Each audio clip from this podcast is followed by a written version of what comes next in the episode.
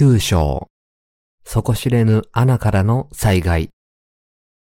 目視録第9章1から21節第5の見つかいがラッパを吹き鳴らした。すると私は一つの星が天から地上に落ちるのを見た。その星には底知れぬ穴を開く鍵が与えられた。その星が底知れぬ穴を開くと、穴から大きな炉の煙のような煙が立ち上り、太陽も空もこの穴の煙によって暗くなった。その煙の中から稲子が地上に出てきた。彼らには地のサソリの持つような力が与えられた。そして彼らは地の草やすべての青草やすべての木には害を加えないで、ただ額に神の印を押されていない人間にだけ害を加えるように言い渡された。しかし、人間を殺すことは許されず、ただ5ヶ月の間苦しめることだけが許された。その与えた苦痛は、サソリが人を刺した時のような苦痛であった。その期間には、人々は死を求めるが、どうしても見出せず、死を願うが、死が彼らから逃げていくのである。その稲子の形は、出陣の用意の整った馬に似ていた。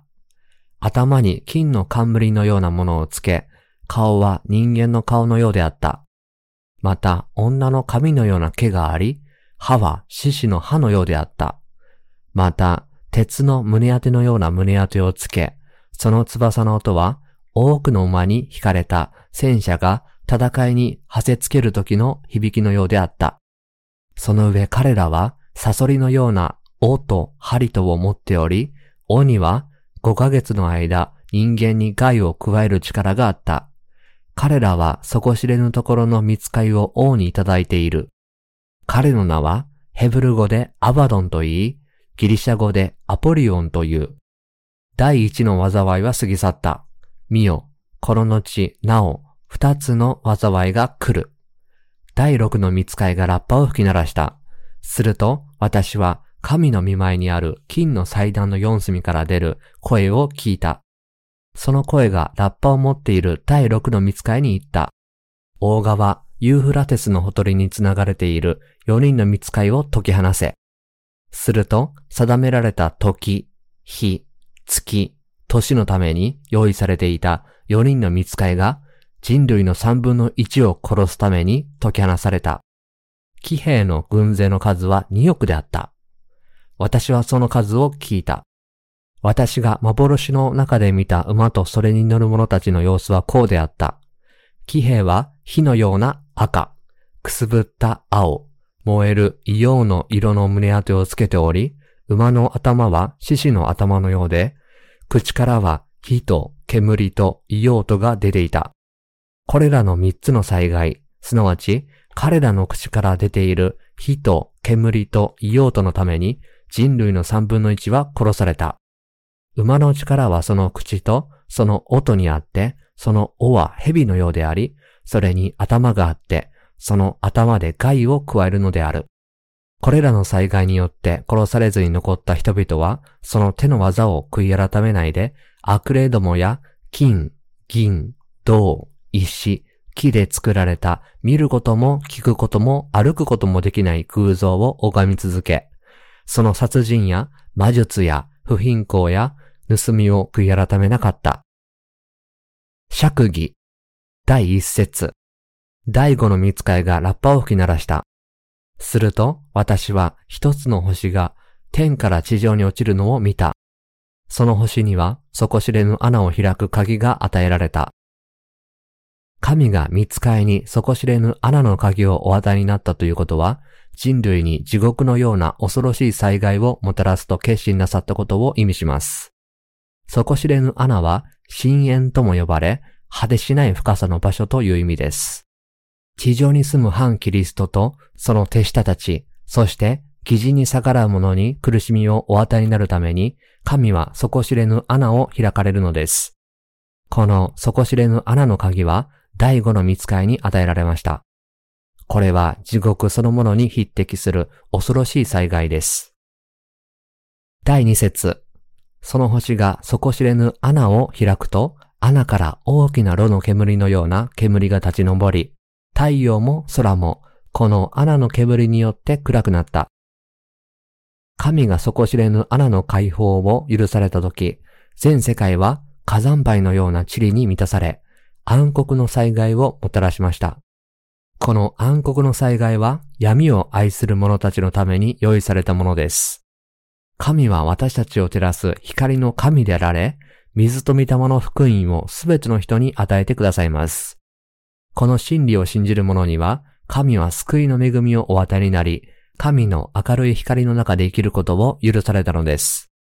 しかし、真理を受け入れない者には、神は暗黒の災害をもたらし、神の正しい裁きを受けることになるのです。人々は基本的に罪人として生まれ、光よりも闇を好んで生きています。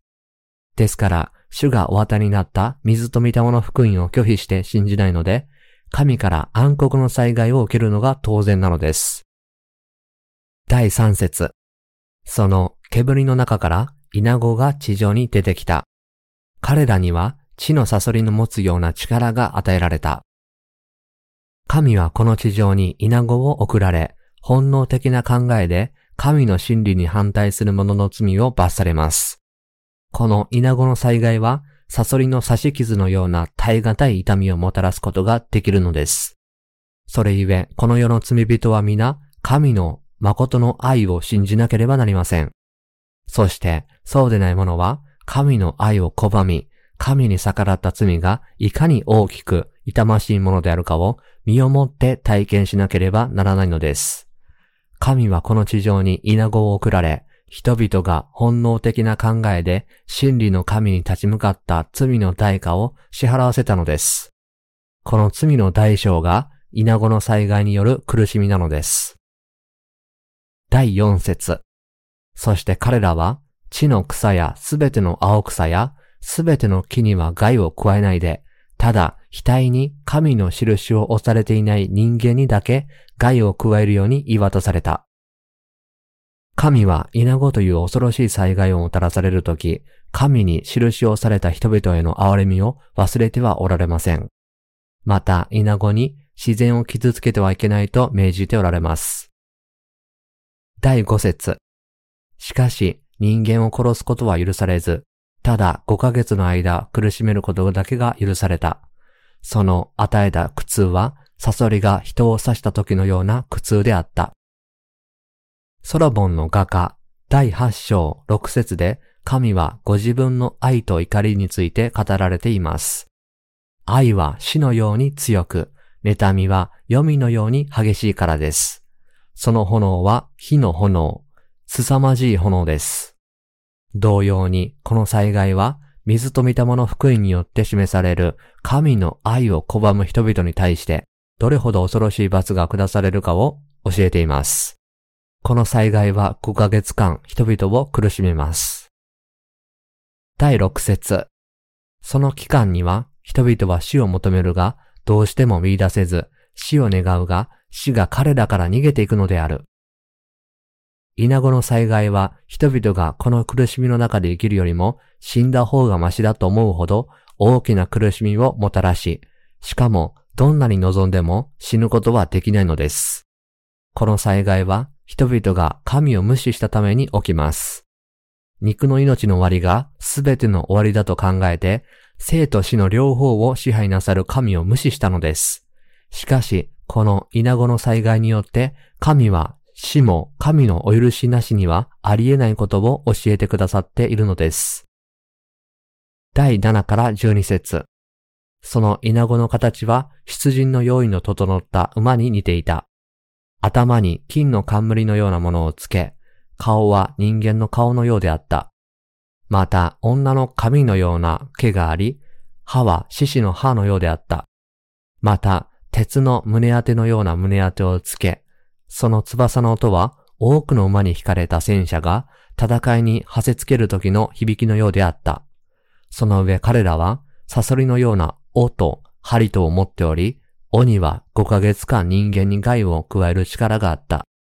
彼らは底知れぬところの見つかいを王にいただいている。彼の名はヘブル語でアバドンと言い、ギリシャ語でアポリオンという。第一の災いは過ぎ去った。見よ、この後、なお、二つの災いが来る。底知れぬ穴の稲子の王は、5ヶ月間人間に害を加える力があります。見た目は女性のようですが、非常に恐ろしくて残酷な存在です。これは人間が神よりも女性を追い求めた罪がいかに大きいかを示しています。サタンはこのような肉の欲の罪を私たちの生活の中に深く浸透させることによって、私たちを性的不道徳に陥れ、神から引き離そうとすることを忘れてはなりません。第13から15節第6の見つかいがラッパを吹き鳴らした。すると私は神の見前にある金の祭壇の四隅から出る声を聞いた。その声がラッパを持っている第6の見つかいに言った。大川ユーフラテスのほとりにつながれている4人の見つかいを解き放せ。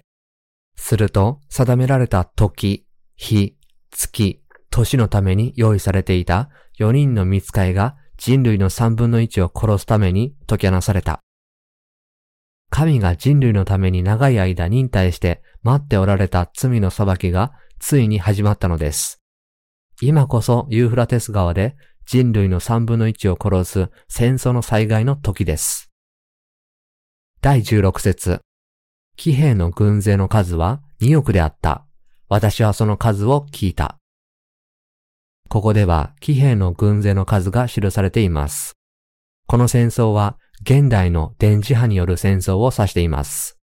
この戦争で人類の3分の1が殺されても生き残った人々は偶像を拝み続け、神に逆らい、罪を悔い改めようとしないのです。このことは終わりの時には誰もが自分の罪に対してどれほど心が堅くなになるかを示しています。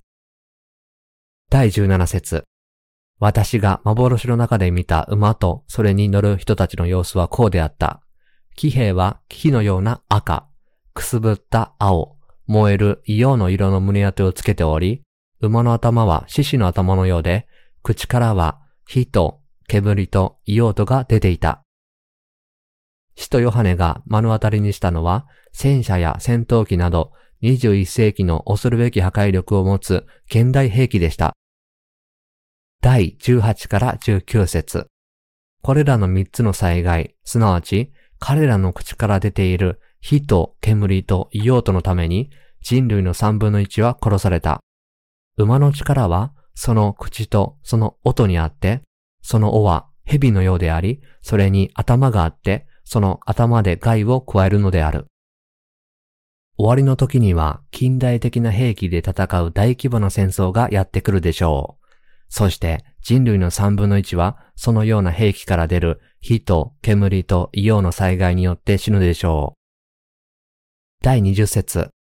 これらの災害によって殺されずに残った人々はその手の技を悔い改めないで悪霊どもや金、銀、銅、石、木で作られた見ることも聞くことも歩くこともできない偶像を拝み続けた。このような災害があったにもかかわらず、戦争で生き残った人々は滅ぼされることが決まっていたため、さらに偶像を拝み、偶像の前にひれ伏し続けました。第21節その殺人や魔術や不貧困や盗みを悔い改めなかった。このことは終わりの時に人類は神の前で決して自分の罪を悔い改めないことを示しています。従って神はこれらの罪人を裁かれ、義人には祝福された新しい世界をお許しになるのです。